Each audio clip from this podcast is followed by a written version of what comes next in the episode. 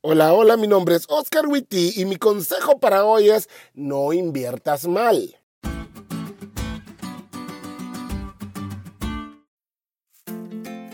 Mientras vivía en Honduras, recuerdo que un conocido de la familia construyó una de esas empresas multinivel. Yo nunca he confiado en ellas y si vos trabajas en una, déjame terminar el podcast y quizás entendas mi razón. Pero en una ocasión que estábamos pasando por una situación difícil, mi hermana decidió platicar con esa persona y como toda persona que trabaja en ese tipo de empresas, le sugirió que la solución de sus problemas estaba en unirse a él le dio la info y mi hermana me la llevó y prácticamente prometía quintuplicar. La verdad no estoy seguro que ese sea un verbo, pero espero que hayas entendido y más porque lo voy a repetir.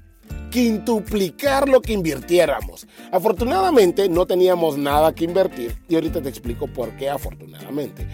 Estuve insistiendo en que no dejáramos pasar la oportunidad de nuestras vidas, pero nunca accedimos y al cabo de un año, mucha gente que invirtió con él cantidades fuertes de dinero vieron su sueño desaparecer el día que por las noticias apareció esposado rumbo a la cárcel por estafar e incluso malversar fondos públicos. Y vos me dirás, pastor, ¿qué tiene que ver esto con la elección?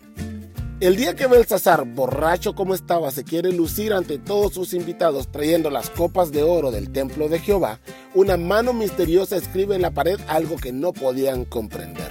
Allí se le acabó la borrachera, sus rodillas chocaban la una con la otra y mandó a llamar a los mismos inútiles que su abuelo Nabucodonosor había llamado para que descifraran lo que estaba escrito en la pared, ofreciéndole tres cosas. Número uno, una vestidura púrpura, símbolo de la realeza.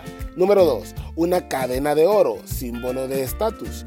Y número 3. Un puesto como el tercero del reino. Pero aunque sonaban muy cool las cosas que ofrecía, uno, nadie podía descifrar la inscripción. Y dos, Belsasar ese día perdió el reino ante Darío el Medo. Así que si uno de ellos hubiera podido descifrar lo que estaba escrito, la alegría le hubiera durado solamente minutos. Si uno de los sabios hubiera puesto su confianza en lo que podía obtener, lo hubiera perdido más rápido de lo que hubiera podido disfrutarlo. Al igual que si mi hermana y yo hubiéramos dado lo que teníamos a ese conocido. Lo hubiéramos perdido todo recordándonos cuán efímeras son las cosas de esta tierra comparadas con la eternidad todo cuanto podemos obtener es nada con cara a la eternidad. Así que hoy te doy el consejo que me dio Jesús hace unos años. Mejor atesora tesoros en el cielo.